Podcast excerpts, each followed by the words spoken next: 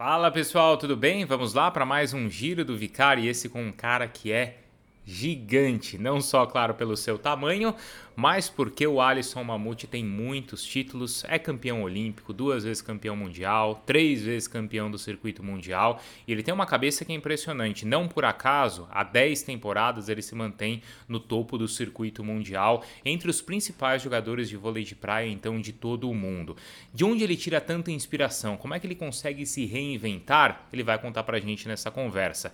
E é muito legal a gente ver como ele consegue pegar pontos importantes de atletas de diversas modalidades e levar isso para a areia. Então ele tem aí como referências, por exemplo, Michael Phelps, Usain Bolt, Roger Federer, Rafael Nadal, Cristiano Ronaldo, Lionel Messi. Ele pega todos esses caras e leva para o vôlei de praia e aqui vocês vão entender como, tá bom?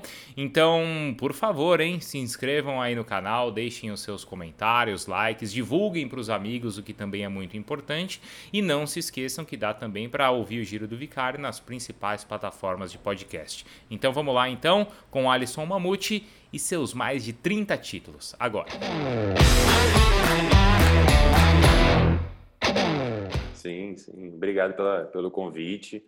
Poxa, você é um, tá virando mais do que um, um convidado assim na minha vida, tá virando um amigo pessoal. Tô gostando muito, tô te acompanhando sempre. E o maior prazer contar essas histórias e aprender. A ideia desses bate-papos sempre é aprender mais um com o outro. Pô, valeu, obrigadão. Você sabe que é até engraçado que assim, a gente se aproximou de certa forma nesse momento virtual até, né? Verdade. Estamos precisando verdade. aí torcer para a vida voltar ao normal logo para a gente ter um encontro na praia mesmo. Com certeza, um momento off, né? um final de semana entre famílias para a gente conversar mais sobre outras coisas, mas com certeza. Tem sempre o lado bom da história, né? Eu sempre costumo falar assim. Boa, até porque nesse, nesse período todo a gente tem. Acho que serviu para a gente ter, talvez, vai, essa proximidade, mas assim por causa de um período também sem competições, e a gente tem conversado muito nisso, né? Como é que tá se virando, o que, que tem feito tal. E agora, sim, você já tá com uma agenda que é, olha, final do mês vamos voltar a competir. É verdade, foram cinco meses aí de angústia, na verdade, falando do como ser humano normal, é, sem saber o que ia acontecer, só notícias ruins acontecendo. Aos poucos as coisas foram voltando, os esportes foram voltando, é, o mundo foi voltando e o Brasil estava vivendo no meio ainda daquela doideira que nós passamos ainda, estamos vivendo ainda, mas é o momento mais difícil da pandemia. É, agora a gente já está treinando normal, estamos tentando levar uma vida normal, todo mundo. E já saiu o calendário né, do circuito brasileiro, começa agora a temporada 2020-2021. E vão ser cinco etapas esse ano, só que as três primeiras vão ser em Saquarema, um sistema fechado, uma bolha mesmo. E vamos ver, a gente não vê a hora também de poder voltar logo para o público, né? Jogar nas praias, jogar nas praças, porque é totalmente diferente. E isso é interessante, porque o vôlei de praia tem muito dessa questão, né? A gente é acostumado principalmente a ver em Olimpíada e era sempre aquela questão assim: é o que fecha o dia, é o vôlei de praia, é o DJ na arena, é aquela festa toda, né, Alisson? Ah, sem dúvida. O voleibol de praia nas Olimpíadas eu acho que é o segundo, é o terceiro esporte que mais vende, cara. É, porque por causa do entretenimento, né? O público gosta, você está na praia. Se você não está na praia, você é igual em Londres, você estava numa praça maravilhosa. É, aqui no Rio de Janeiro, Copacabana, final de tarde, pessoal batendo palma para o pôr do sol e o pessoal acompanhando o vôlei de praia. Então, assim, é, é um esporte muito agradável, está na natureza, então as pessoas querem isso. A gente sente muito isso quando joga pelo mundo afora, mas a gente também entende o momento, né? Eu fico vendo as declarações de alguns atletas aí, eu acompanho muito basquete. O LeBron James falou isso ontem, hoje, ontem, sobre como é difícil jogar sem torcida. É, o futebol também, eu fico assistindo, acompanhando muito futebol. Sou flamenguista, mas adoro futebol, todos adoro a Premier League, acompanho sempre. E assim, é, o cara tá gritando no banco de reserva, o outro tá escutando, é uma gritaria só. É, todo mundo na televisão tentando melhorar a qualidade do som, mas, cara, é muito ruim, sabe? Assim, eu fico tentando ver, assim, principalmente os atletas, como que eles reagem e tal, e é bem diferente. É bem diferente porque é, eu costumo até dizer isso para o Álvaro agora. Eu acho que muitos times no voleibol de praia vão ficar mais fortes porque muitos jogadores sentem a torcida e não vai ter a torcida. Então eles vão jogar como se fosse treino. E muitos jogadores não sentem a torcida, vão sentir falta do terceiro jogador, né? Que o vôlei de praia são só dois. Então a gente vai ter que se acostumar com isso. você que acompanha sabe que a gente tem discutido isso. Então, assim, aqueles primeiros resultados no campeonato alemão, poxa, sem torcida, os times visitantes não estão sentindo tanto. Você, como rubro-negro, vê uma coisa evidente que é como o Flamengo sente falta da torcida. Quando você olha um jogo assim, você consegue, né? E agora você assistindo NBA também, você consegue enxergar Total. isso, reação de atleta? Total. Olha o Milwaukee Bucks aí. Pô, era é, líder da conferência dele e estava vivendo também. Tem outras coisas também que vão junto, na minha opinião. A parte física, a parte mental. Os caras estavam voando e de repente você tem que quebrar isso, estabilizar todo mundo. É, o, o, Jimmy Butler lá da, do Miami, poxa, ele mandou cesta para todo mundo para ficar treinando. Então, assim, mas é igual a gente, a gente tentou treinar em casa é, na maior época da pandemia, quando estava tudo fech realmente fechado, para tentar perder menos fisicamente.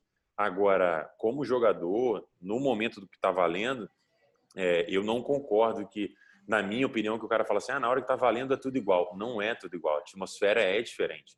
É, porque ninguém vivenciou isso também. Então, cara, você entrar, se preparar para um jogo, botar um uniforme, ver um juiz e de repente você está cantando para o seu parceiro, ele está escutando tudo, a jogada, o adversário também, não tem uma torcida para falar é, vamos para frente, ou então te criticar para te manter mais concentrado. Por isso que eu estou falando que tem alguns times e alguns jogadores que vão se prevalecer disso, que sentem um pouco mais de dificuldade e não vão ter agora. E nos outros esportes eu percebo isso. Futebol, Flamengo, cara, a terceiro, o, décimo segundo jogador é a torcida e, e, e, faz diferença. Faz diferença. Faz diferença porque os times em todas as modalidades ganhar em casa, a NBA, melhor de sete, é, melhor campanha faz o último jogo em casa. Faz diferença. Então, não tem como falar que não faz diferença. Não existe isso. A gente outro dia, essa semana mesmo, a gente estava discutindo como tem, como o, a parte psicológica nesse campeonato brasileiro está sendo tão importante, até decisiva em algumas partidas, porque a gente está vendo que tem um equilíbrio muito grande entre os times e de repente assim são muitos gols em momentos onde o cara tem uma, uma tendência de expressar. Então, por exemplo, reta final de jogo, quando já está nos acréscimos, é, depois de parada para aquela parada por causa do calor depois de VAR, né? Tá sendo batata no campeonato. Tem VAR, não sei o que, o time desconcentrou, o Santos toma dois gols. Ou São Paulo toma dois do Atlético. Né? E você em um esporte onde você não pode ter assim um segundinho de distração, né, Alisson? Então, quando você está na adrenalina do jogo, você tenta, você chega num, num estágio que você não escuta seu adversário, você não escuta o, o, o torcedor, você não escuta, por mais que você é, escute alguma coisa, isso não te desconcentra. Quando você está no estágio, que é esse estágio, eu também sinto no treinamento. Às vezes tem um break para beber água. Quando eu volto, eu sempre, ou na maioria das vezes, venho percebendo no meu time, inclusive houve uma reunião essa semana, inclusive com a psicóloga, a gente está demorando uns dois movimentos para acertar. Então, assim, eu voltei da água, o técnico fez todo não sei o quê, água, é um minuto de água, volta. Às vezes você conversa, dispersa um pouco, olha seu parceiro, fala, ó, vamos concentrar mais, você vai e erra dois passes. E é exatamente isso que você está falando. É o momento que você, quando está com torcida, você está com aquela adrenalina na ponta dos cascos, você, isso não te atrapalha. E aí você tem que treinar de uma maneira diferente, cara. E por isso que eu estou falando, muitos times que treinam pra caramba vão conseguir jogar torneios fortes, porque não tem torcida, cara. Ah, tem um som ali, tem um DJ. Pô, não tem torcida, não tem um cara é, te enchendo a cabeça, ou então claro. não tem um cara te jogando para frente, vamos lá, Mamute. Não tem. Então você tem que manter o tempo todo ali, ó, concentrado na bola, concentrado na jogada, falar mais baixo com o seu parceiro sobre a jogada, porque o cara do outro lado tá escutando.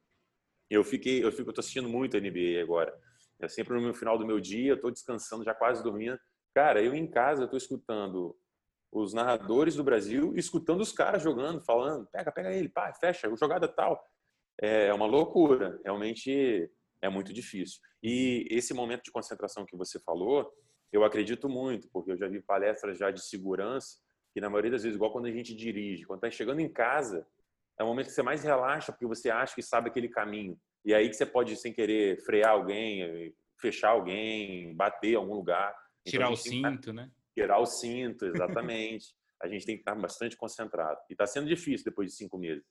Então, e aí, esse é, um, esse é uma coisa que você adquiriu com casca, né, de carreiras aí, de tantas competições, de vitórias, de derrotas, uhum. ou é o trabalho do psicólogo que te que fica ali com você? Dos dois.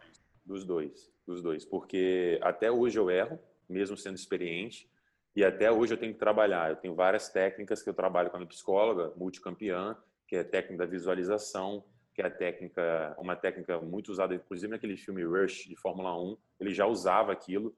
É, foi muito legal de ver aquilo, porque é a técnica que você visualiza tudo que você vai fazer no seu dia a dia, principalmente na competição. Então, é, eu costumo também, é, não falo de imitar, porque isso é super normal no, no esporte, mas é, como veio o Jorge Jesus, né, outro patamar, essas coisas, mas assim, é, eu sempre treinei muito bem isso com os meus parceiros e é uma coisa que eu venho falando muito isso com o Auro. Vamos treinar na intensidade que a gente vai jogar. Não adianta ficar é, uma hora e meia de treino, duas horas. Claro que rola uma brincadeira, como todo treinamento. Fala, pô, que jogada bonita, bate palma e tal mas não dá para ficar prestando atenção em outras coisas ou desfocado. Ah, hoje eu estou muito cansado, não vou aguentar o treino. Não, não, não, não. Tem que treinar como vai jogar, porque na hora que for jogar, você vai estar preparado para aquele momento. Então a intensidade, ela tem que existir em todos os treinamentos. Igual assim na academia. Estamos na academia malhando, não dá para ficar com o celular na mão. É o momento que eu estou ali concentrado. Mesmo no descanso, estou pensando na minha recuperação. Então são pequenas coisas que pequenos, grandes jogadores de várias modalidades fazem que eu por isso eu gosto de documentário também, eu gosto de pegar de cada um e gosto de testar comigo e eu faço a minha linha de treinamento também comigo, né? E é interessante isso, porque você é uma referência, claro, para todos os atletas também, né?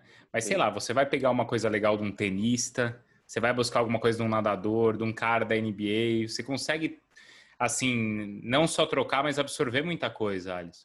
Total, Total. Eu sou totalmente fã do Cristiano Ronaldo, não entro na desculpa, na discussão. Acho que o Messi realmente é, Deus deu tudo para ele de talento, mas o profissionalismo do Cristiano Ronaldo para mim é incrível. Como que o cara é, tem pensamento sobre as coisas, é como é a busca dele. Acho que até over, eu não consigo chegar nesse patamar de over. Tipo assim, um cara é um cara que faz mil abdominais. Eu acho que ele se encontrou ali. Eu não consigo ser assim. Mas exemplos assim de de treinar nos finais de, nas férias, não ficar totalmente abdicado. É um cara que busca atrás dos objetivos dele. Ontem ele bateu um recorde já fazendo gol na seleção, está perto de bater o recorde de ser o maior atacante. Então, assim, isso para mim é fundamental. É, posso te falar de vários, posso te falar do Federer, como ele se reinventou mesmo nos momentos ruins, com talento também que é igual do Messi. Eu acho que o Messi está chegando num ponto, é uma enquete muito legal Lembra quando o Federer não conseguia ganhar mais o Nadal e ele até chorou, falou: "Cara, estou tentando, mas eu não consigo". E ele teve que se reinventar. Eu não acho que o Messi está no mesmo momento que o Federer estava, mas o Messi está no momento que ele tem que se reinventar.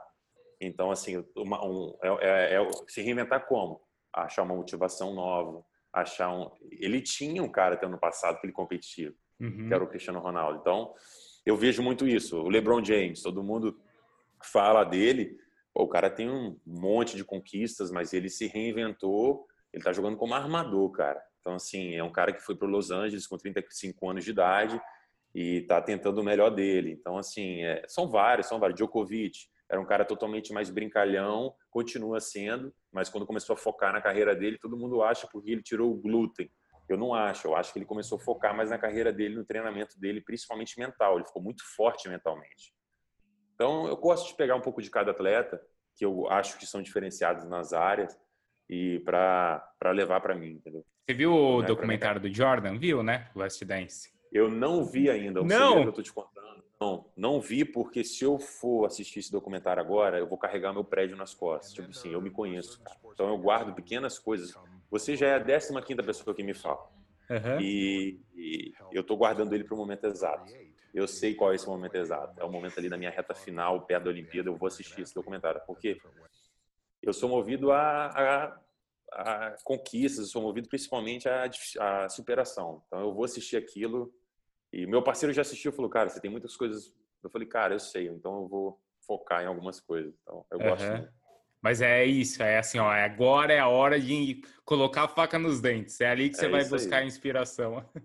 Exatamente isso, exatamente isso. Eu, eu gosto de fracionar os meus treinos, eu sei o meu período que eu vou estar. Tá, não tem como. É, eu, eu, eu sou um torcedor, uhum. eu critico, mas eu entendo. Não tem como o cara em uma carreira de 15, 10, 20 anos ficar no máximo na motivação. Não tem como, em todas as áreas. Pode ser médico, jornalista, advogado, não tem como.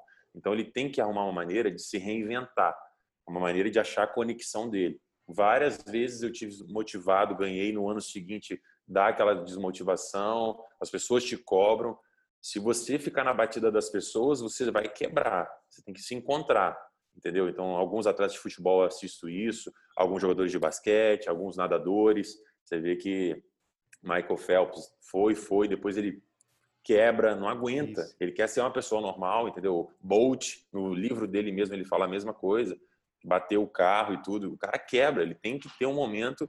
Só que o público não entende também. Eu também entendo o lado do público. Entendeu? Ele quer ver o cara ganhando o tempo todo, quer ver o cara ganhando o tempo todo. Só que o cara tem que procurar uma explicação e um, um jeito de se encontrar.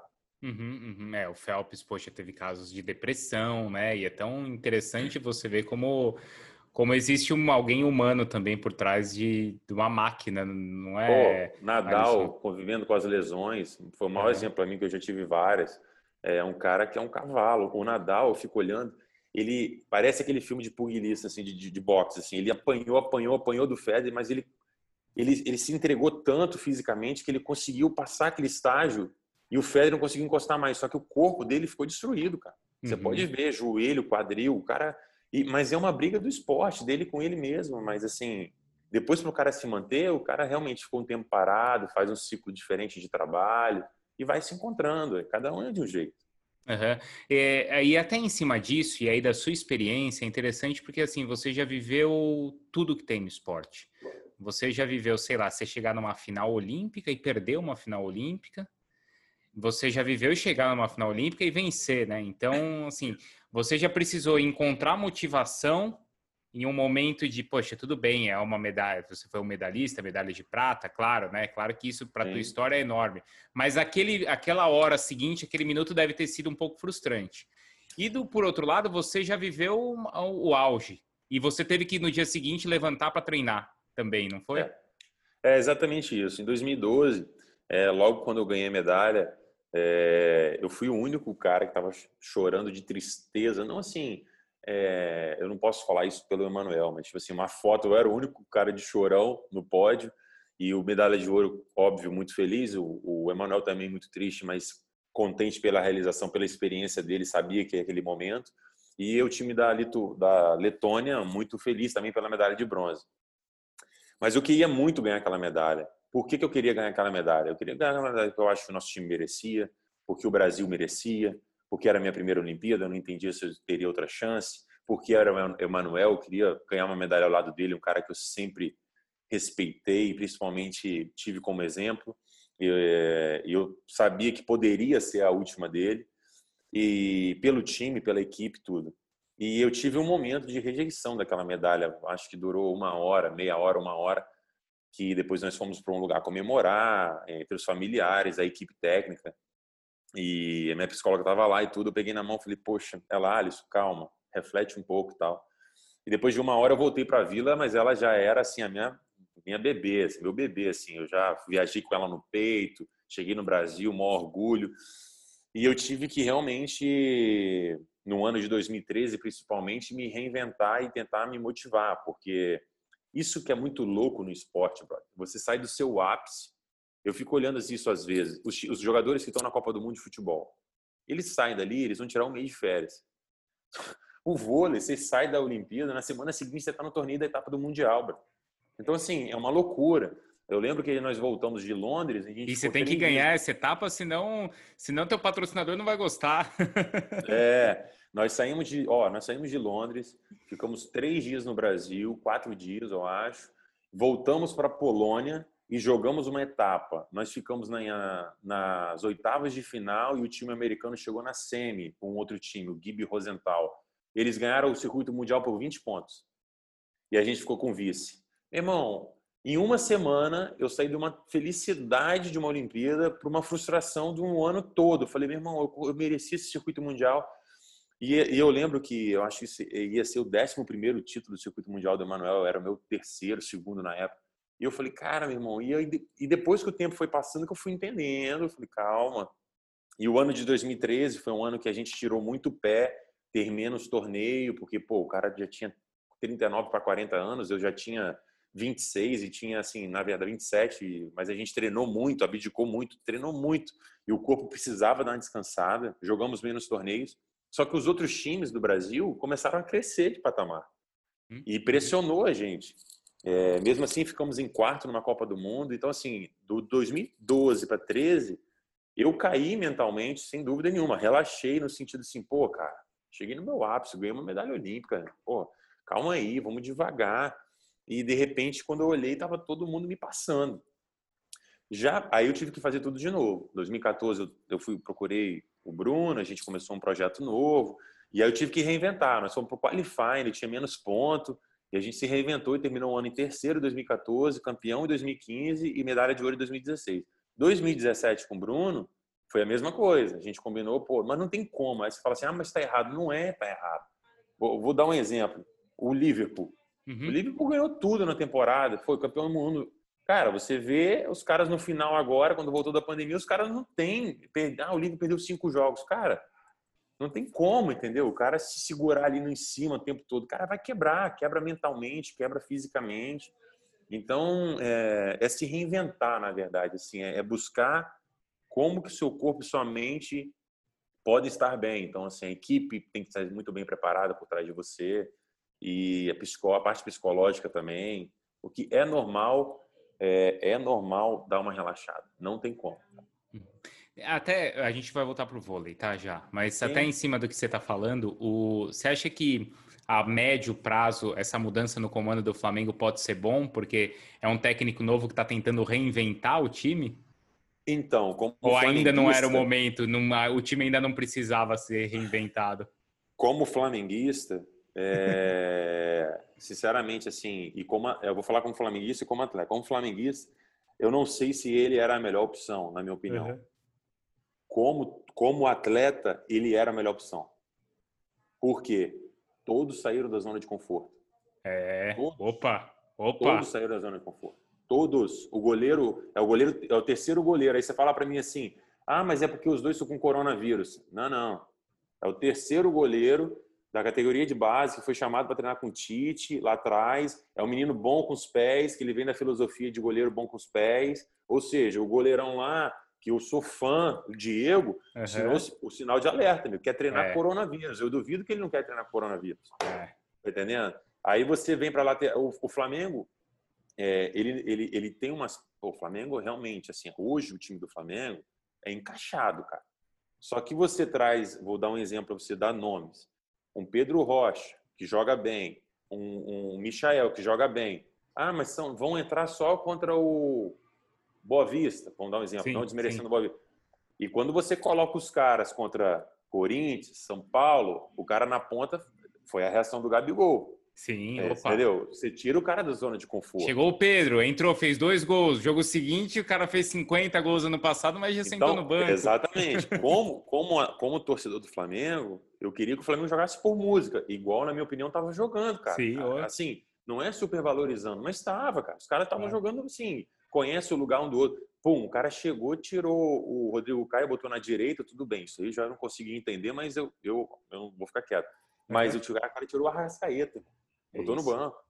E aí o Rascaeta já foi o primeiro a criticar, e aí, mas aí eu acho que a, aí eu entendi a contratação do cara pela diretoria, na minha opinião, como, uhum. como jogador. Eu vou ter que trazer um cara que tire os caras da zona de conforto. Então, assim, é, eu preciso eu preciso que o, todos vão rodar no time. É um sistema de rodar. Que é muito criticado no Brasil, você sabe disso, uhum. que as pessoas criticam, não gostam. Mas, cara, isso é o esporte de alto rendimento. Não tem como jogar quarto domingo, quarto domingo, quarto domingo, os mesmos 11 jogadores. Uhum. Ah, só vou substituir uma peça. Eu vi a final do Campeonato Mundial. Os caras estavam com 80 jogos nas pernas, cara. É muita coisa, cara. Pô, ó, eu 50. te falo isso como atleta profissional. Nós, os times que vão para o circuito mundial chegam no final do ano com coisas de 90 a 100 jogos. Nós, atletas.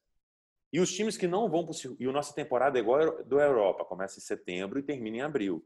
Os times que não vão para o Mundial ficam jogando no Brasil torneios menores, dois ou três torneios, e só treinando. Quando a gente chega, a gente está com volume de jogo, mas a gente já não está com mais perna para brigar com um garoto de 22 anos. E é isso que eu estou falando. A gente está com 100 jogos nas costas e os caras estão com 30, 40 no ano. Uhum. Isso é número de salto, isso é, é, mental. A gente já não aguenta mais fazer mala, ficar fora de casa, viajar. É, pô, tem época do ano que minha mala fica aberta. Você tira a roupa suja, coloca a roupa limpa. Tira a roupa suja, coloca a roupa limpa. E já sai de casa. Então, parece que não. Aí, mas você fala assim, o torcedor às vezes fala assim, ah, mas você escolheu isso para sua vida. Cara, não é só isso. É a mesma coisa um, um cara ter reunião o tempo todo. Vai chegar uma hora, o cara já vai tá ali, mas vai chegar uma hora o cara vai ficar, vai misturar uma reunião com a outra.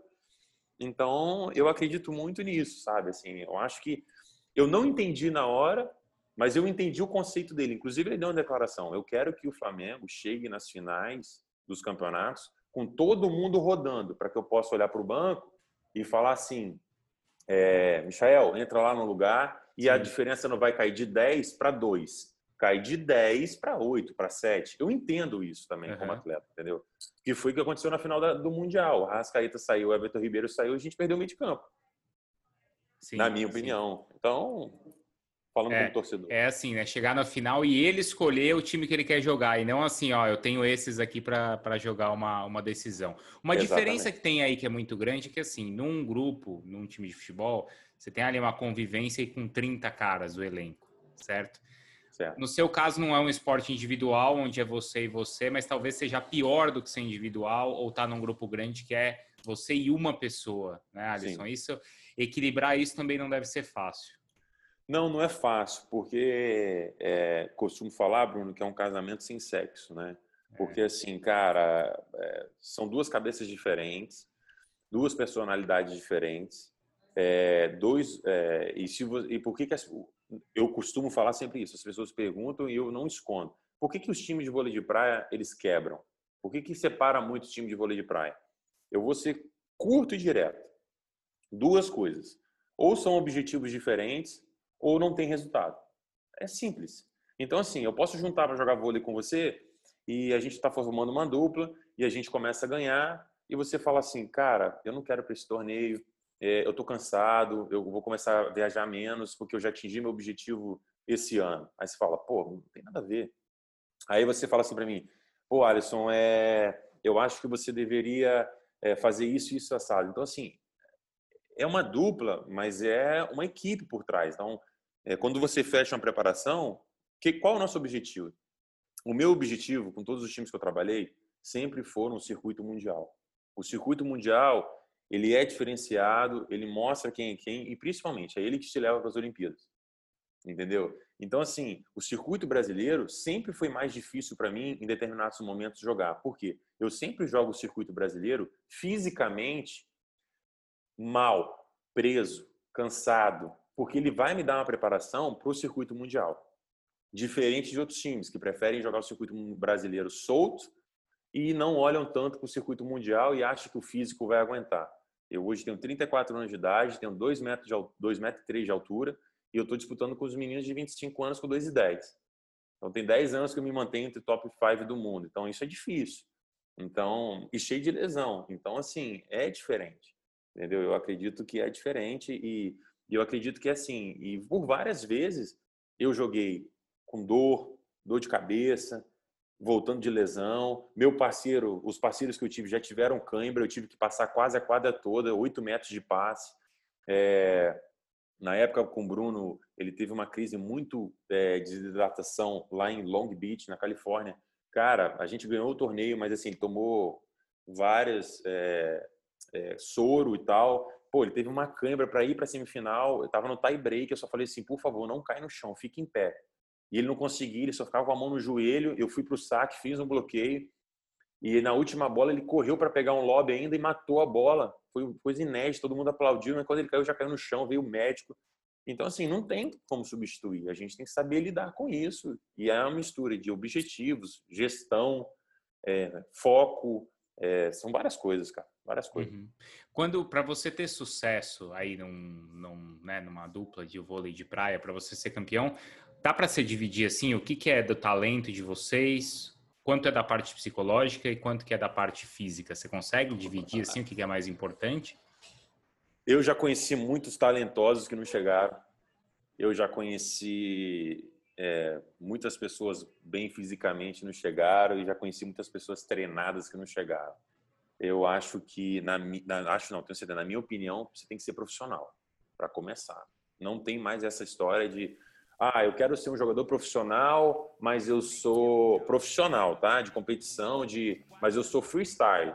Eu sou um cara que eu durmo na hora que eu quero, que eu como que eu quero, não importa o que eu faço fora da quadra. Pode ser que você atinja isso, na minha opinião, mas você não vai conseguir se manter muito tempo nessa, nessa batida. Essa é a minha opinião. Pelo menos eu não consigo. Agora, é, eu acho que você tem que ter 33% de cada. Se eu, for, se for conseguir dividir em 100%, 33%. Você tem que ser bem fisicamente, você tem que ser bem tecnicamente e você tem que ter uma cabeça forte. Não é fácil. Nós somos latinos.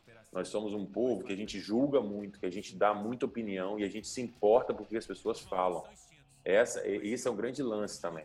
Então, é, como a gente critica, eu vou lá e como jogador, eu torcedor critico algum jogador, fa falei aqui sobre o que eu penso sobre algumas coisas do uhum. Flamengo, eu também tenho que aguentar a bronca quando falam sobre a minha carreira. Quando falam sobre mim, ah, o Alisson já deu, ah, o Alisson tá velho, ah, o Alisson. Eu tenho que aguentar.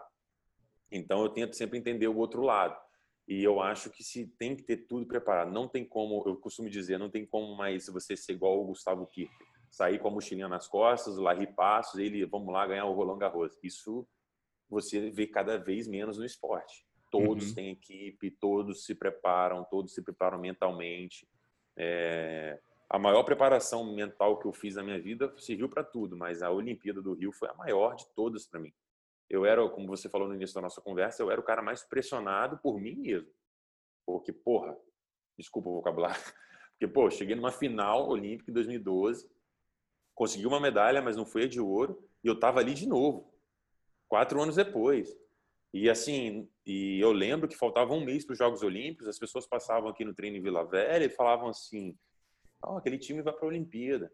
Aí começaram as chamadas dos Jogos Olímpicos e tudo, a gente aparecia na televisão, matérias. Oi, pessoal, tem que ganhar ouro, hein? Como se fosse fácil ganhar um ouro. Tipo assim, vai ali na loja, compra uma, um ouro e beleza. E aí, Era um incentivo, chegando... mas que virava uma cobrança, né? É, e aí foi chegando mais perto ainda, começaram os escândalos. Desvio de verba, é, os escândalos dos Jogos Olímpicos, impeachment, é, crise mundial, as pessoas sendo é, brasileiras no Brasil, as pessoas ficando desempregadas. É verdade. E assim, cara, as pessoas começaram a parar a gente na praia e falar assim, abraçava a gente, as senhoras, assim, vocês são o orgulho do nosso país, vocês carregam essa bandeira que essas pessoas não carregam, das áreas que elas são, vocês merecem. E, e alguns já tinham revolta, poxa, tá vendo esses Jogos Olímpicos que vocês vão participar, roubaram todo o nosso dinheiro, a gente fala. Então, assim, a gente se preparou muito bem para isso. É, tiveram termômetros dos, do, dos, do... Fala pessoal, tudo bem? Vamos lá para mais um giro do Vicari, esse com um cara que é gigante, não só, claro, pelo seu tamanho, mas porque o Alisson Mamute tem muitos títulos, é campeão olímpico, duas vezes campeão mundial, três vezes campeão do circuito mundial, e ele tem uma cabeça que é impressionante. Não por acaso, há 10 temporadas ele se mantém no topo do circuito mundial, entre os principais jogadores de vôlei de praia, então, de todo o mundo. De onde ele tira tanta inspiração? Como é que ele consegue se reinventar? Ele vai contar pra gente nessa conversa.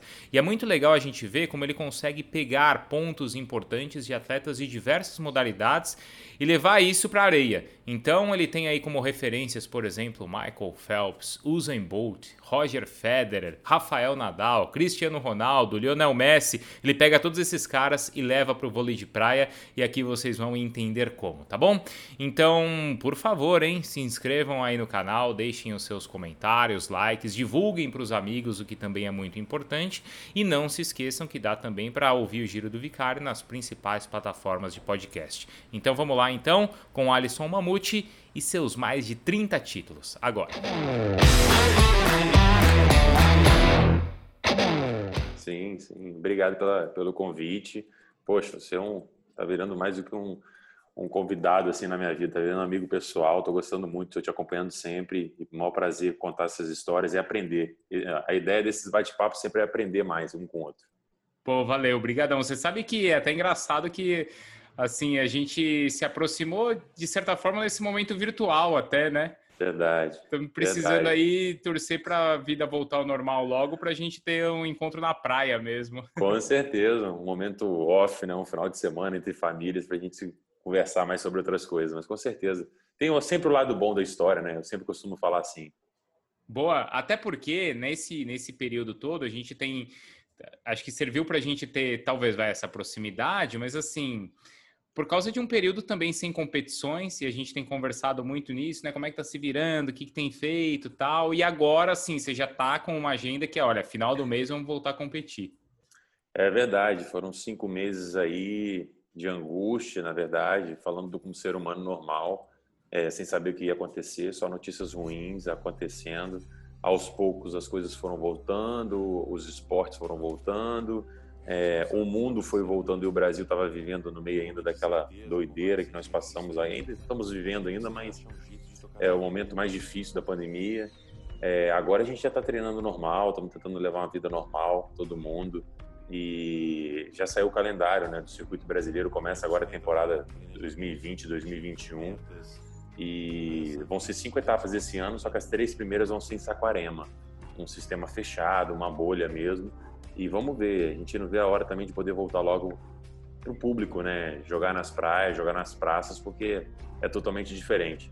E isso é interessante, porque o vôlei de praia tem muito dessa questão, né?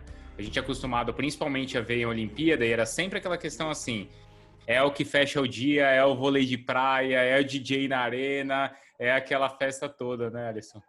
Ah, sem dúvida. O voleibol de praia nas Olimpíadas eu acho que é o segundo, é o terceiro esporte que mais vende, cara. É, porque por causa do entretenimento, né? O público gosta, você está na praia. Se você não está na praia, você é igual em Londres, você estava numa praça maravilhosa. É, aqui no Rio de Janeiro, Copacabana, final de tarde, pessoal batendo palma para o pôr do sol e o pessoal acompanhando o vôlei de praia. Então, assim, é, é um esporte muito agradável, está na natureza, então as pessoas querem isso. A gente sente muito isso quando joga pelo mundo afora, mas a gente também entende o momento, né? Eu fico vendo as declarações de alguns atletas aí, eu acompanho muito basquete. O LeBron James falou isso ontem, hoje, ontem, sobre como é difícil jogar sem torcida. É, o futebol também, eu fico assistindo, acompanhando muito futebol. Sou flamenguista, mas adoro futebol, todos adoro a Premier League, acompanho sempre. E assim, é, o cara tá gritando no banco de reserva, o outro tá escutando, é uma gritaria só. É, todo mundo na televisão tentando melhorar a qualidade do som, mas, cara, é muito ruim, sabe? Assim, eu fico tentando ver, assim, principalmente os atletas, como que eles reagem e tal, e é bem diferente, é bem diferente porque é, eu costumo até dizer isso para o Álvaro agora. Eu acho que muitos times no voleibol de praia vão ficar mais fortes porque muitos jogadores sentem a torcida e não vai ter a torcida. Então eles vão jogar como se fosse treino. E muitos jogadores não sentem a torcida, vão sentir falta do terceiro jogador, né? Que o vôlei de praia são só dois. Então a gente vai ter que se acostumar com isso. Você que acompanha sabe que a gente tem discutido isso. Então, assim, aqueles primeiros resultados no campeonato alemão, poxa, sem torcida, os times visitantes não estão sentindo tanto. Você, como rubro-negro, vê uma coisa evidente que é como o Flamengo sente falta da torcida. Quando você olha um jogo assim, você consegue, né? E agora você assistindo NBA também, você consegue enxergar Total. isso, reação de atleta? Total. Olha o Milwaukee Bucks aí. Pô, era é, líder da conferência dele e estava vivendo também. Tem outras coisas também que vão junto, na minha opinião. A parte física, a parte mental. Os caras estavam voando e de repente você tem que quebrar isso, estabilizar todo mundo. É, o, o, Jimmy Butler lá da, do Miami, poxa, ele mandou cesta para todo mundo para ficar treinando. Então, assim, mas é igual a gente. A gente tentou treinar em casa é, na maior época da pandemia, quando estava tudo fech realmente fechado, para tentar perder menos fisicamente. Agora, como jogador, no momento do que está valendo, é, eu não concordo que, na minha opinião, que o cara fala assim, ah, na hora que está valendo é tudo igual. Não é tudo igual. A atmosfera é diferente. É, porque ninguém vivenciou isso também. Então, cara, você entrar, se preparar para um jogo, botar um uniforme, ver um juiz e de repente você está cantando para o seu parceiro, ele está escutando tudo, a jogada, o adversário também, não tem uma torcida para falar é, vamos para frente, ou então te criticar para te manter mais concentrado. Por isso que eu estou falando que tem alguns times e alguns jogadores que vão se prevalecer disso, que sentem um pouco mais de dificuldade e não vão ter agora. E nos outros esportes eu percebo isso. Futebol, Flamengo, cara, a terceiro, o décimo segundo jogador é a torcida e, e, e faz diferença. Faz diferença. Faz diferença porque os times em todas as modalidades ganhar em casa, a NBA, melhor de sete, é, melhor campanha faz o último jogo em casa, faz diferença. Então, não tem como falar que não faz diferença. Não existe isso. A gente outro dia, essa semana mesmo, a gente estava discutindo como tem, como o, a parte psicológica nesse campeonato brasileiro está sendo tão importante, até decisiva em algumas partidas, porque a gente está vendo que tem um equilíbrio muito grande entre os times e de repente assim são muitos gols em momentos onde o cara tem uma, uma tendência em expressar. Então, por exemplo, reta final de jogo, quando já está nos acréscimos, é, depois de parada para aquela parada por causa do calor depois de VAR, né? Tá sendo batata no campeonato. Tem VAR, não sei o que, o time desconcentrou, o Santos toma dois gols. Ou o São Paulo toma dois do Atlético. Né? E você em um esporte onde você não pode ter assim um segundinho de distração, né, Alisson? Então, quando você está na adrenalina do jogo, você tenta, você chega num, num estágio que você não escuta seu adversário, você não escuta o, o, o torcedor, você não escuta, por mais que você é, escute alguma coisa, isso não te desconcentra. Quando você está no estágio, que é esse estágio, eu também sinto no treinamento. Às vezes tem um break para beber água. Quando eu volto, eu sempre, ou na maioria das vezes, venho percebendo no meu time, inclusive houve uma reunião essa semana, inclusive com a psicóloga, a gente está demorando uns dois movimentos para acertar. Então, assim, eu voltei da água, o técnico fez todo não sei o quê, água, é um minuto de água, volta. Às vezes você conversa, dispersa um pouco, olha seu parceiro, fala, ó, vamos concentrar mais, você vai e erra dois passes. E é exatamente isso que você está falando. É o momento que você, quando está com torcida, você está com aquela adrenalina na ponta dos cascos, você, isso não te atrapalha. E aí você tem que treinar de uma maneira diferente, cara.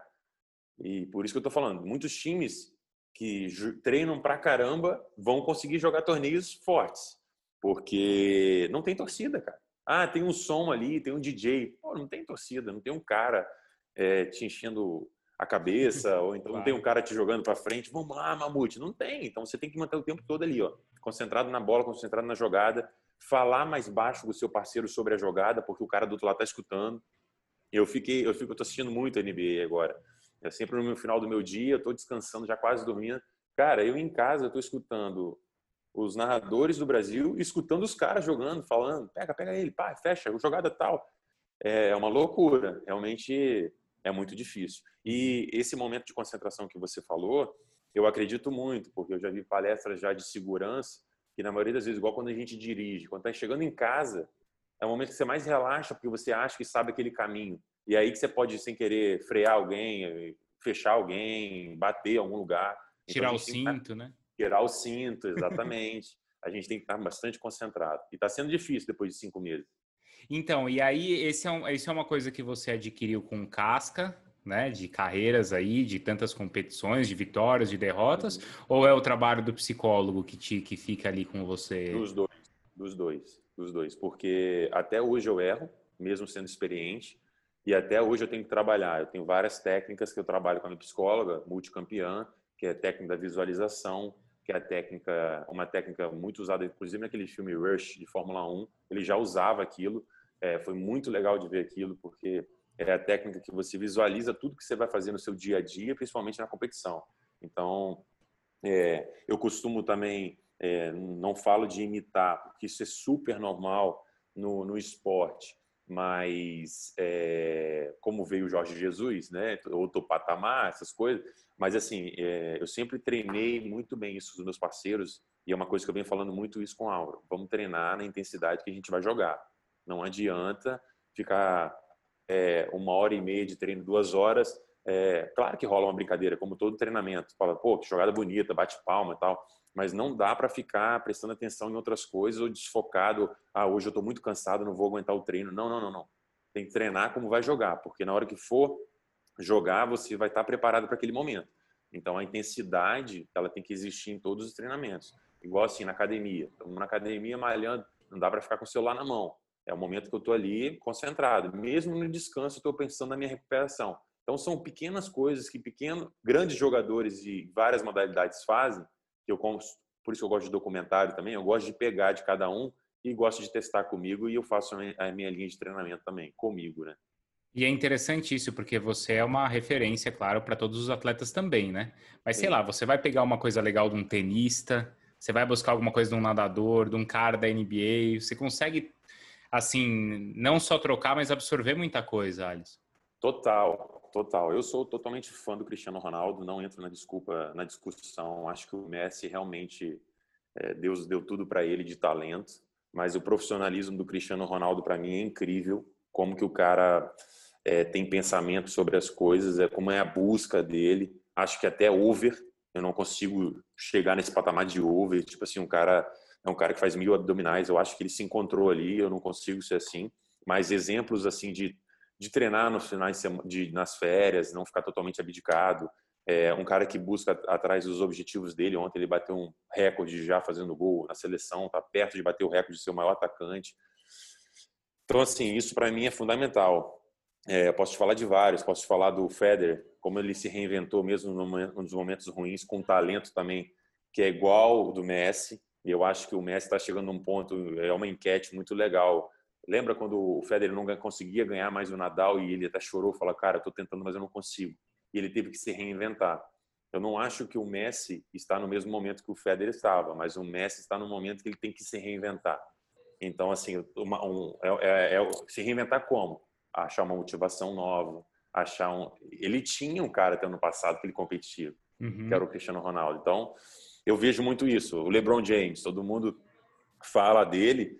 Pô, o cara tem um monte de conquistas, mas ele se reinventou. Ele tá jogando como armador, cara. Então, assim, é um cara que foi para Los Angeles com 35 anos de idade e tá tentando o melhor dele. Então, assim, é... são vários, são vários. Djokovic, era um cara totalmente mais brincalhão, continua sendo, mas quando começou a focar na carreira dele, todo mundo acha porque ele tirou o glúten. Eu não acho, eu acho que ele começou a focar mais na carreira dele, no treinamento dele, principalmente mental. Ele ficou muito forte mentalmente. Então, eu gosto de pegar um pouco de cada atleta, que eu acho que são diferenciados nas áreas, e para levar para mim, entendeu? Você viu o é documentário do Jordan? Viu, né? Last Dance. Eu não vi ainda. O não. Que eu tô te contando. Não, não vi porque se eu for assistir esse documentário agora, eu vou carregar meu prédio nas costas. Tipo assim, eu me conheço, cara. Então eu guardo pequenas coisas. Você já é a 15 quinta pessoa que me fala. Uhum. E, e, eu tô guardando ele para o momento exato. Eu sei qual é esse momento exato. É o momento ali na minha reta final, perto da Olimpíada, eu vou assistir esse documentário. Porque eu sou movido a, a, a conquistas, eu sou movido principalmente a, a superação. Então eu vou assistir aquilo e meu parceiro já assistiu e falou, cara, você tem muitas coisas. Eu falei, cara, eu sei, então eu vou focar em algumas coisas. Então, eu uhum. gosto. Mas é isso, é assim, ó, agora é a hora de colocar a faca nos dentes. É ali que você é vai buscar aí. inspiração. Exatamente isso, exatamente isso. Eu, eu gosto de fracionar os meus treinos, eu sei o meu período que eu vou estar. Não tem como. É, eu, eu, eu sou um torcedor, uhum. eu critico, mas eu entendo. Não tem como o cara em uma carreira de 15, 10, 20 anos ficar no máximo na motivação. Não tem como, em todas as áreas. Pode ser médico, jornalista, advogado, não tem como. Então ele tem que arrumar uma maneira de se reinventar, uma maneira de achar a conexão dele. Várias vezes eu tive motivado, ganhei no ano seguinte, dá aquela desmotivação, as pessoas te cobram. Se você ficar na batida das pessoas, você vai quebrar. Você tem que se encontrar entendeu? Então, alguns atletas de futebol assisto isso, alguns jogadores de basquete, alguns nadadores. Você vê que Michael Phelps foi, foi, depois ele quebra, não aguenta. Isso. Ele quer ser uma pessoa normal, entendeu? Bolt, no livro dele mesmo, ele fala a mesma coisa. Bateu o carro e tudo. O cara quebra, ele tem que ter um momento.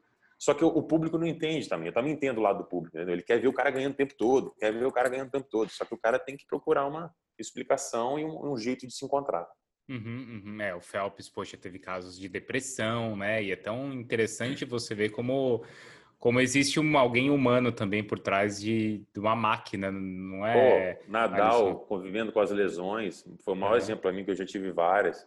É um cara que é um cavalo. O Nadal, eu fico olhando, ele parece aquele filme de pugilista, assim, de, de, de boxe, assim. Ele apanhou, apanhou, apanhou do Federer, mas ele, ele, ele se entregou tanto fisicamente que ele conseguiu passar aquele estágio e o Federer não conseguiu encostar mais, só que o corpo dele ficou destruído, cara. Você uhum. pode ver joelho, quadril, o cara. E, mas é uma briga do esporte dele com ele mesmo. Mas assim, depois para o cara se manter, o cara realmente ficou um tempo parado, faz um ciclo diferente de trabalho. E vai se encontrando. É, cada um é de um jeito. Uhum. É, e até em cima disso, e aí da sua experiência, é interessante porque assim, você já viveu tudo que tem no esporte.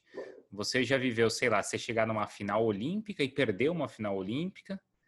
Você já viveu chegar numa final olímpica e vencer, né? Então, assim, você já precisou encontrar motivação em um momento de, poxa, tudo bem, é uma medalha, você foi um medalhista, medalha de prata, claro, né? Claro que isso para tua história é enorme. Mas aquele, aquela hora seguinte, aquele minuto deve ter sido um pouco frustrante. E do, por outro lado, você já viveu o, o auge e você teve que no dia seguinte levantar para treinar também, não foi? É, é, exatamente isso. Em 2012, é, logo quando eu ganhei a medalha, é, eu fui o único cara que estava chorando de tristeza, não assim é, eu não posso falar isso pelo Emanuel, mas tipo assim, uma foto, eu era o único cara de chorão no pódio e o medalha de ouro, óbvio, muito feliz. O, o Emanuel também muito triste, mas contente pela realização, pela experiência dele, sabia que é aquele momento. E o time da, Lito, da Letônia, muito feliz também pela medalha de bronze.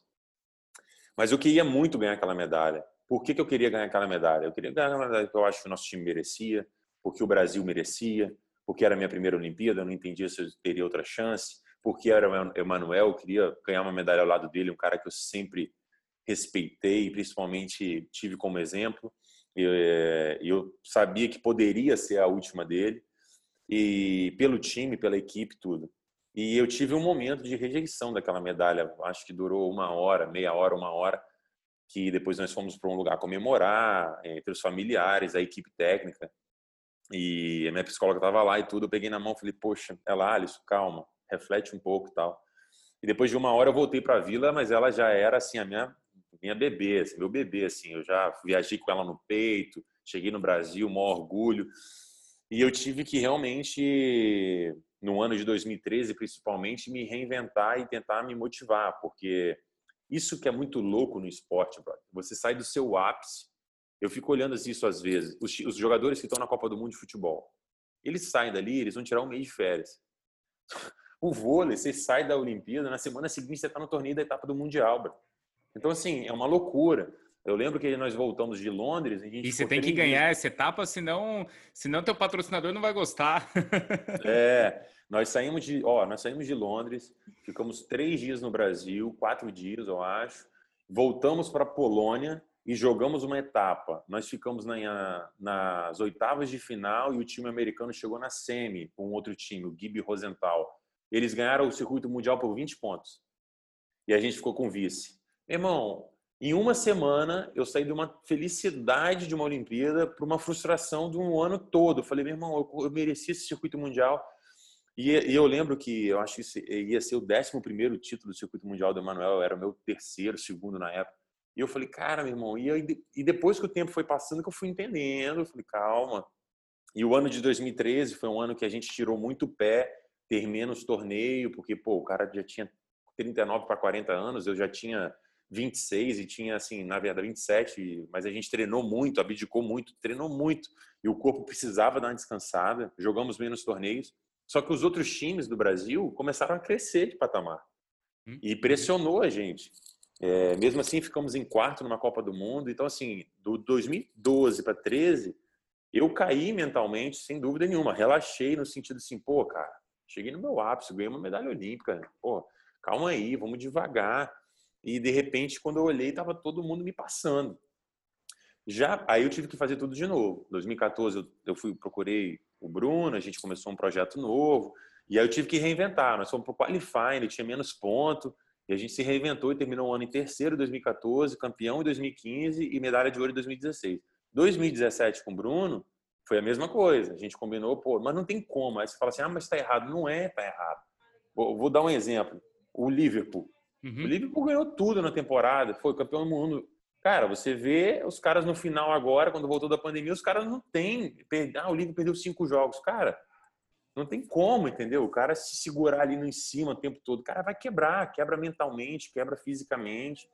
Então, é, é se reinventar, na verdade, assim, é, é buscar como que seu corpo e sua mente pode estar bem. Então, assim, a equipe tem que estar muito bem preparada por trás de você e a, psicó, a parte psicológica também. O que é normal, é, é normal dar uma relaxada. Não tem como.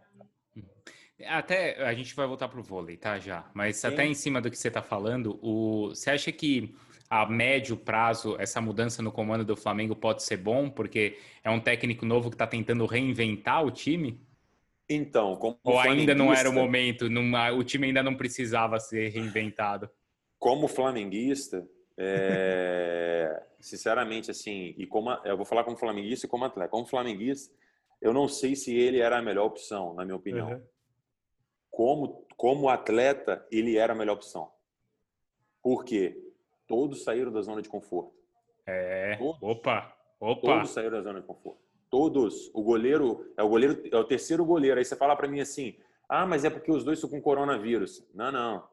É o terceiro goleiro da categoria de base que foi chamado para treinar com o Tite lá atrás. É um menino bom com os pés, que ele vem da filosofia de goleiro bom com os pés. Ou seja, o goleirão lá que eu sou fã, o Diego, uhum. o sinal de alerta, meu, quer treinar é. coronavírus. Eu duvido que ele não quer treinar coronavírus. É.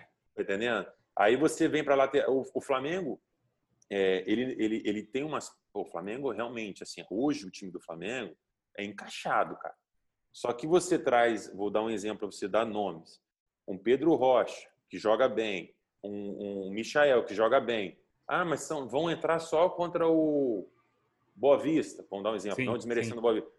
E quando você coloca os caras contra Corinthians, São Paulo, o cara na ponta foi a reação do Gabigol. Sim, é, entendeu? Você tira o cara da zona de conforto. Chegou o Pedro, entrou, fez dois gols. Jogo seguinte, o cara fez 50 gols ano passado, mas já então, sentou no banco. Exatamente. como, como, como torcedor do Flamengo, eu queria que o Flamengo jogasse por música, igual, na minha opinião, estava jogando, cara. Sim, assim, não é super valorizando, mas estava, cara. Os caras estavam é. jogando assim, conhece o lugar um do outro. Pum, o cara chegou, tirou o Rodrigo Caio, botou na direita, tudo bem. Isso aí já não consegui entender, mas eu, eu, eu vou ficar quieto. Mas uhum. o cara tirou o Arrascaeta, botou no banco. E aí o Arrascaeta já foi o primeiro a criticar. E aí, mas aí eu acho que a, aí eu entendi a contratação do cara pela diretoria, na minha opinião, como, uhum. como jogador. Eu vou ter que trazer um cara que tire os caras da zona de conforto. Então, assim, é, eu preciso, eu preciso que o, todos vão rodar no time. É um sistema de rodar, que é muito criticado no Brasil, você sabe disso, uhum. que as pessoas criticam, não gostam. Mas, cara, isso é o esporte de alto rendimento. Não tem como jogar quarto domingo, quarto domingo, quarto domingo, os mesmos 11 jogadores. Uhum. Ah, só vou substituir uma peça. Eu vi a final do Campeonato Mundial. Os caras estavam com 80 jogos nas pernas, cara. É muita coisa, cara. Pô, ó, eu 50. te falo isso como atleta profissional. Nós, os times que vão para o circuito mundial chegam no final do ano com coisas de 90 a 100 jogos, nós, atletas. E os times que não vão para o e a nossa temporada é igual do Europa, começa em setembro e termina em abril. Os times que não vão para o Mundial ficam jogando no Brasil torneios menores, dois ou três torneios, e só treinando. Quando a gente chega, a gente está com volume de jogo, mas a gente já não está com mais perna para brigar com um garoto de 22 anos. E é isso que eu estou falando. A gente está com 100 jogos nas costas e os caras estão com 30, 40 no ano. Uhum. Isso é número de salto, isso é, é, mental. A gente já não aguenta mais fazer mala, ficar fora de casa, viajar. É, pô, tem época do ano que minha mala fica aberta. Tira a roupa suja, coloca a roupa limpa. Tira a roupa suja, coloca a roupa limpa. E já sai de casa. Então, parece que não. Aí, mas você fala assim, o torcedor às vezes fala assim, ah, mas você escolheu isso para sua vida. Cara, não é só isso. É a mesma coisa um, um, um cara ter reunião o tempo todo. Vai chegar uma hora, o cara já vai estar tá ali, mas vai chegar uma hora o cara vai ficar, vai misturar uma reunião com a outra. Então, eu acredito muito nisso, sabe? Assim, eu acho que eu não entendi na hora, mas eu entendi o conceito dele. Inclusive, ele deu uma declaração: eu quero que o Flamengo chegue nas finais dos campeonatos com todo mundo rodando, para que eu possa olhar para o banco e falar assim: é, Michael, entra lá no lugar e Sim. a diferença não vai cair de 10 para 2 cai de 10 para 8, para 7. Eu entendo isso também uhum. como atleta, entendeu? Que foi o que aconteceu na final da, do Mundial. O Rascaeta saiu, o Everton Ribeiro saiu e a gente perdeu o meio de campo. Sim, na minha sim. opinião. Então, falando é, como torcedor. É assim, né? Chegar na final e ele escolher o time que ele quer jogar. E não assim, ó, eu tenho esses aqui para jogar uma, uma decisão. Uma Exatamente. diferença que tem aí que é muito grande é que, assim, num grupo, num time de futebol, você tem ali uma convivência com 30 caras do elenco, certo? Certo. No seu caso, não é um esporte individual, onde é você e você, mas talvez seja pior do que ser individual ou estar tá num grupo grande que é você e uma pessoa, né, Alisson? Isso, equilibrar isso também não deve ser fácil. Não, não é fácil, porque é, costumo falar, Bruno, que é um casamento sem sexo, né? Porque, assim, cara, é, são duas cabeças diferentes, duas personalidades diferentes, é, dois. É, e, se, e por que, que as, eu costumo falar sempre isso? As pessoas perguntam e eu não escondo. Por que, que os times de vôlei de praia eles quebram? Por que, que separa muito os times de vôlei de praia? Eu vou ser curto e direto. Duas coisas. Ou são objetivos diferentes, ou não tem resultado. É simples. Então, assim, eu posso juntar para jogar vôlei com você e a gente está formando uma dupla e a gente começa a ganhar e você fala assim, cara, eu não quero para esse torneio, eu estou cansado, eu vou começar a viajar menos porque eu já atingi meu objetivo esse ano. Aí você fala, pô, não tem nada a ver. Aí você fala assim para mim, pô, Alisson, é, eu acho que você deveria é, fazer isso e isso assado. Então, assim, é uma dupla, mas é uma equipe por trás. Então, é, quando você fecha uma preparação, que, qual é o nosso objetivo? O meu objetivo, com todos os times que eu trabalhei, sempre foram o circuito mundial. O circuito mundial, ele é diferenciado, ele mostra quem é quem e principalmente é ele que te leva para as Olimpíadas. Entendeu? Então, assim, o circuito brasileiro sempre foi mais difícil para mim em determinados momentos jogar. Por quê? Eu sempre jogo o circuito brasileiro fisicamente mal, preso, cansado, porque ele vai me dar uma preparação para o circuito mundial. Diferente de outros times que preferem jogar o circuito brasileiro solto e não olham tanto para o circuito mundial e acham que o físico vai aguentar. Eu hoje tenho 34 anos de idade, tenho 2 metros, de, 2 metros e 3 de altura e eu estou disputando com os meninos de 25 anos com 2 e 10. Então tem 10 anos que eu me mantenho entre top 5 do mundo. Então isso é difícil. Então, e cheio de lesão. Então assim, é diferente. Entendeu? Eu acredito que é diferente e eu acredito que é assim, e por várias vezes eu joguei com dor, dor de cabeça, voltando de lesão. Meu parceiro, os parceiros que eu tive já tiveram cãibra, eu tive que passar quase a quadra toda, oito metros de passe. É, na época com o Bruno, ele teve uma crise muito é, de desidratação lá em Long Beach, na Califórnia. Cara, a gente ganhou o torneio, mas assim, tomou várias é, é, soro e tal. Pô, ele teve uma câimbra para ir para semifinal. Eu tava no tie break, eu só falei assim, por favor, não cai no chão, fique em pé. E ele não conseguia, ele só ficava com a mão no joelho. Eu fui para o saque, fiz um bloqueio. E na última bola ele correu para pegar um lobby ainda e matou a bola. Foi coisa inédita, todo mundo aplaudiu, mas quando ele caiu já caiu no chão, veio o médico. Então, assim, não tem como substituir. A gente tem que saber lidar com isso. E é uma mistura de objetivos, gestão, é, foco. É, são várias coisas, cara. Várias coisas. Uhum. Quando, para você ter sucesso aí num, num, né, numa dupla de vôlei de praia, para você ser campeão, Dá para se dividir assim o que, que é do talento de vocês, quanto é da parte psicológica e quanto que é da parte física? Você consegue dividir assim o que, que é mais importante? Eu já conheci muitos talentosos que não chegaram. Eu já conheci é, muitas pessoas bem fisicamente não chegaram e já conheci muitas pessoas treinadas que não chegaram. Eu acho que na, na acho não, tenho certeza, na minha opinião, você tem que ser profissional para começar. Não tem mais essa história de ah, eu quero ser um jogador profissional, mas eu sou profissional, tá? De competição, de, mas eu sou freestyle. Eu sou um cara que eu durmo na hora que eu quero, que eu como que eu quero, não importa o que eu faço fora da quadra. Pode ser que você atinja isso, na minha opinião, mas você não vai conseguir se manter muito tempo nessa nessa batida. Essa é a minha opinião. Pelo menos eu não consigo. Agora, é, eu acho que você tem que ter 33% de cada. Se eu, for, se for conseguir dividir em 100%, 33%. Você tem que ser bem fisicamente, você tem que ser bem tecnicamente e você tem que ter uma cabeça forte. Não é fácil. Nós somos latinos. Nós somos um povo que a gente julga muito, que a gente dá muita opinião e a gente se importa porque as pessoas falam. Essa, esse é um grande lance também. Então, é, como a gente critica, eu vou lá e como jogador, eu torcedor critico algum jogador, fa falei aqui sobre o que eu penso sobre algumas coisas do uhum. Flamengo, eu também tenho que aguentar a bronca quando falam sobre a minha carreira.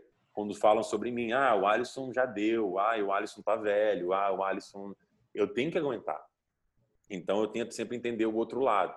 E eu acho que se tem que ter tudo preparado. Não tem como, eu costumo dizer, não tem como mais você ser igual o Gustavo Kircher sair com a mochilinha nas costas, Larry Passos, ele, vamos lá ganhar o Roland Garros. Isso você vê cada vez menos no esporte. Todos uhum. têm equipe, todos se preparam, todos se preparam mentalmente. É... A maior preparação mental que eu fiz na minha vida serviu para tudo, mas a Olimpíada do Rio foi a maior de todas para mim. Eu era, como você falou no início da nossa conversa, eu era o cara mais pressionado por mim mesmo. Porque, porra, desculpa o vocabulário, porque, pô, cheguei numa final olímpica em 2012, consegui uma medalha, mas não foi a de ouro, e eu tava ali de novo, quatro anos depois. E assim, e eu lembro que faltava um mês para os Jogos Olímpicos, as pessoas passavam aqui no treino em Vila Velha e falavam assim: oh, aquele time vai para a Olimpíada. Aí começaram as chamadas dos Jogos Olímpicos e tudo, a gente aparecia na televisão, matérias. Oi, pessoal, tem que ganhar ouro, hein? Como se fosse fácil ganhar um ouro. Tipo assim, vai ali na loja, compra uma, um ouro e beleza. E aí, Era um incentivo, foi... mas que virava uma cobrança, né? É, e aí foi chegando mais perto ainda, começaram os escândalos desvio de verba, é, os escândalos dos Jogos Olímpicos, impeachment, é, crise mundial, as pessoas sendo é, brasileiras no Brasil, as pessoas ficando desempregadas. É verdade. E assim, cara, as pessoas começaram a parar a gente na praia e falar assim, abraçava a gente, as senhoras, assim, vocês são o orgulho do nosso país, vocês carregam essa bandeira que essas pessoas não carregam, das áreas que elas são, vocês merecem. E, e alguns já tinham uma revolta, poxa, tá vendo esses Jogos Olímpicos que vocês vão participar, roubaram todo o nosso dinheiro, a gente fala. Então, assim, a gente se preparou muito bem para isso. É... Tiveram termômetros dos, do, dos, dos, como que é? Dos que podem ganhar medalha, sim, dos que sim. têm chance. Cara, a gente tava, a gente foi, eu acho que do termômetro, eu acho que foi o único favorito que ganhou. O voleibol de quadra não era favorito, o Thiago não era favorito. É verdade. É, não era. Então, assim, é uma pressão, cara. É uma pressão. É uma pressão, e principalmente sua. Então você vai voltando aquilo, cara, no final, te, Bruno, assim, foi uma coisa muito louca. A gente via as pessoas chorando como se fossem elas. Assim, elas assim, elas, é, como se elas conhecessem a gente há milhões de anos. E, e o meu sentimento quando eu abracei meus amigos e meus familiares foi exatamente esse. Acabou. Tá aqui o presente de vocês, acabou. Tipo assim, o meu presente, o presente de vocês, acabou chega. Tipo assim. Então, mas aí que é, aí é uma sensação que às vezes é mais de alívio do que de comemoração. Nesses 10 primeiros segundos, sim. Nesses, é, né? é, nesses 10 primeiros segundos, sim. Você, você se joga, eu me joguei. O Bruno foi com os, pai, com, com os pais dele, uhum. eu fui com os familiares, eu me joguei, falei, acabou, acabou. Nós ganhamos, aí você começa a realizar, mas, cara, é, é uma pressão muito louca. Uhum. Muito louca, assim, muito louca mesmo. E aí, aí existe também o lado que é cruel, né? Que quando não dá certo, e a gente viu aí muitos casos, sei lá, né, de atletas que chegaram em Olimpíada e não deu certo, né? E não, e não, não virou, né? Não virou porque é do jogo, né? Sim, sim, é o que você sim. falou. E aí tem uma, uma, É pesado, né? Porque você não sabe.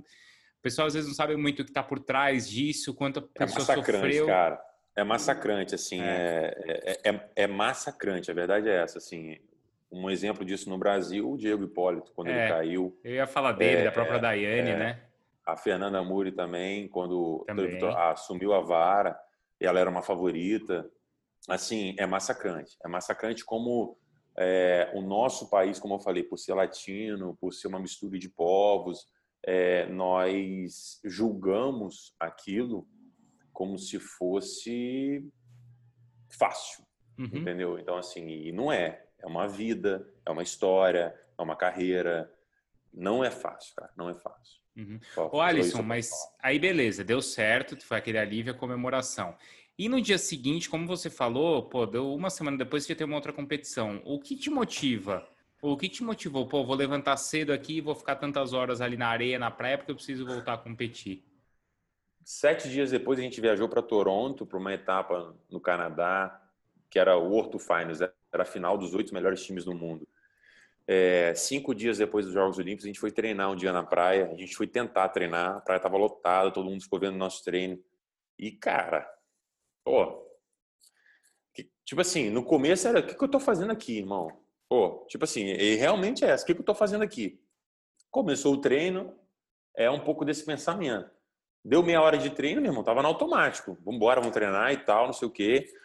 E aí nós fomos para competição É, foi uma competição que eu joguei, poxa, tirei realmente um prédio de 20 andares e botei do lado das costas, então nós ganhamos a competição. É, eu lembro que o Bruno levou os familiares dele, eu viajei, ficou eu, meu técnico, meu assistente técnico no mesmo hotel, então a gente conseguiu ir no Circo de Solé, a gente conseguiu passear na cidade. Pô, depois de tudo que nós passamos, aquilo ali era pinto, né? Mas é, o se motivar eu acho que você tem que buscar dentro de você o que, que te faz escolher isso, sabe? Assim, é, porque é isso que eu falo. Isso tem que ser, tem que ter um amor por trás disso. Porque se for só só profissional no sentido assim, estou jogando para ganhar dinheiro para ser bem sucedido, estou jogando para ganhar dinheiro e ser bem sucedido. Eu acho que uma hora a vida vai te cobrar isso como atleta e, hum. e, e, e, isso é uma das horas. Se você, o que, que te motiva? jogar, não sei o que. Quando você atinge, já não tem nada que te atinge mais. Você fica assim, ah, tá legal, ganhei e tal, legal.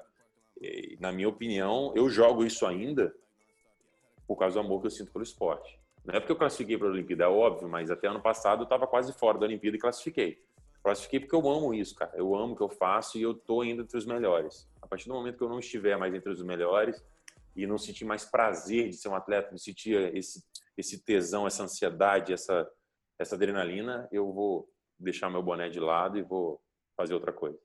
Agora, você tinha aí, vai uma Olimpíada batendo a porta quando as coisas mudaram e aí você, sei lá, tudo que você tinha de ansiedade, você teve que jogar praticamente aí um ano para frente. Isso psicologicamente te derruba, te anima. A gente a última vez conversou, você falou assim, ó, foi bom porque como eu tô com o Álvaro há pouco tempo, vai servir para a gente entrosar mais, né? É, sem dúvida. Assim, na hora que começou a parar tudo, principalmente lá fora, eu achei que isso daí fosse muita coisa da imprensa, sei lá, ah, não, calma, vamos é. ver o que vai acontecer, O mundo todo está falando isso tal. Quando isso foi chegando, quando essa onda foi chegando no Brasil e realmente nós tivemos que parar de treinar, ligou o sinal de vermelho, já nem alerta foi. Eu falei, cara, meu irmão, o que é isso? não posso ficar sem treinar, tenho que treinar, não sei o quê. E foram duas semanas até a pressão mesmo, vai, vai adiar, vai ter Olimpíada, vai adiar, e, nós, e a gente em casa. Até que adiou. Na hora que adiou, eu só olhei para os bons olhos. Falei, cara, agora eu vou ter tempo, agora eu vou cuidar mais de mim. É, como? Eu vou chegar. Se esse ano eu chegar com 34, ano que vem eu vou chegar com 35. É, eu já comecei a fazer meu plano junto com a minha equipe. Como que eu posso me manter entre os melhores ainda daqui um ano? Comecei a olhar para minha vida pessoal de uma maneira diferente assim, muito engraçado, porque hoje eu li a declaração do LeBron James. Ele, todo mundo foi liberado da família, né, na bolha. Isso. Cara, ele só levou a mulher dele. A mulher dele continua. Ele falou assim: "Ah, você não para de estudar e tal". Eu não, eu não chego nesse nível hard, mas assim, eu me isolo de uma maneira, eu fico focado. Eu não, também não fico estudando 200 jogos. Eu vejo jogos, eu, mas eu fico focado porque eu gosto de dar intensidade no que eu faço. Então, se eu estou com a minha família, eu deixo meu celular de lado e não fico vendo rede social e não falo sobre vôlei. Isso é uma coisa até que o Álvaro tem falado, tem aprendido muito com você. É, porque eu sempre falo uma frase: existe vida após o vôlei, existe vida após outro esporte. Então, assim, é, muita gente quando perde, nossa, acabou, acabou o mundo. Não, não, não, não. Existe uma vida, você tem uma família, você tem amigos, você tem que aproveitar daquilo.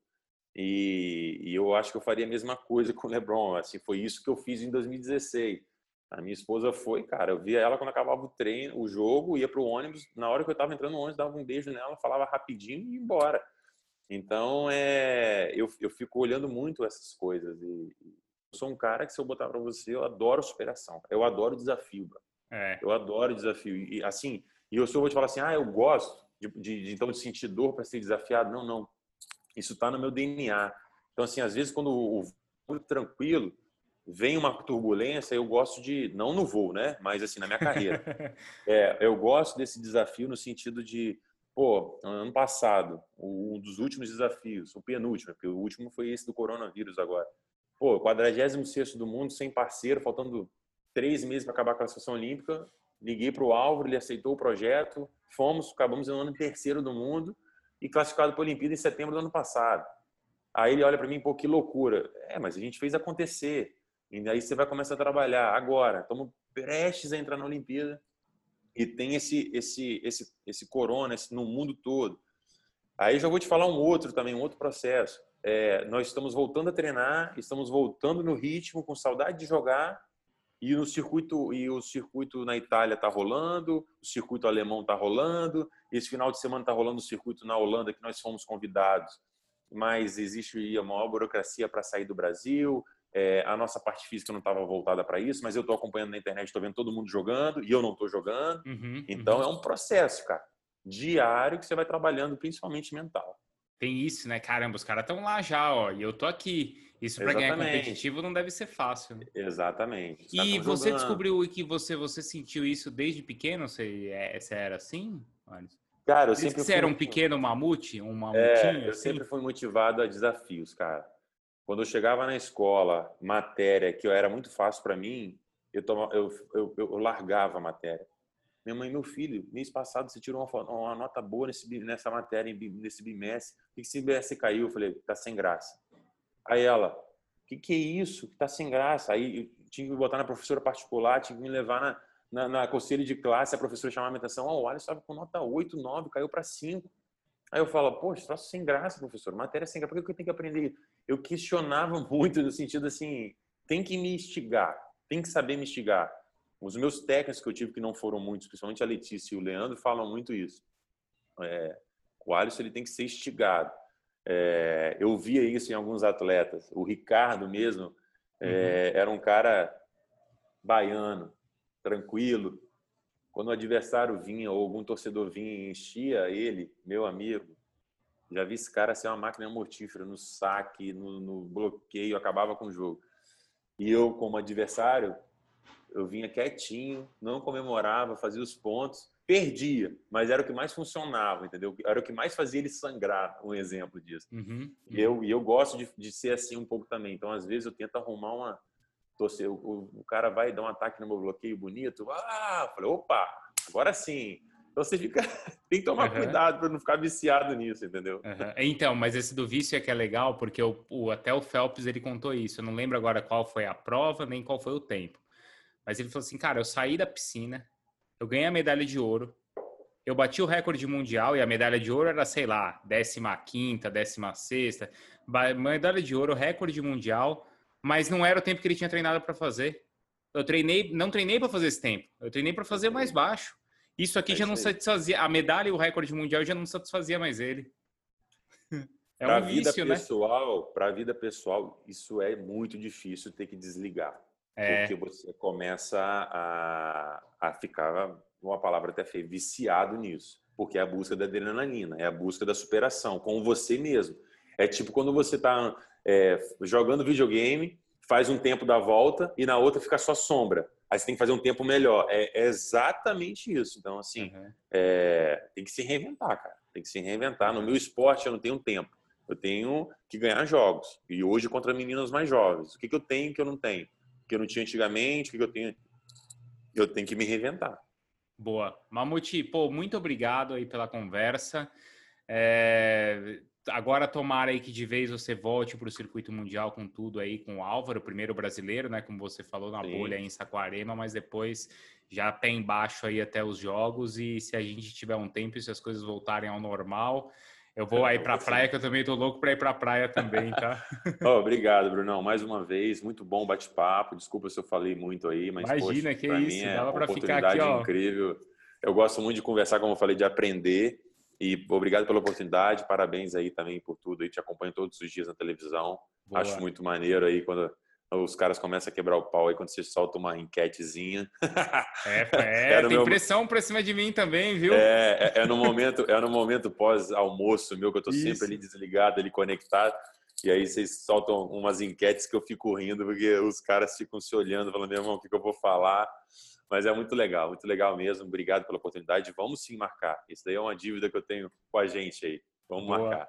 Valeu, obrigado, obrigado abração. Tá, meu tá? amigo? Um abraço, tamo junto. Até mais.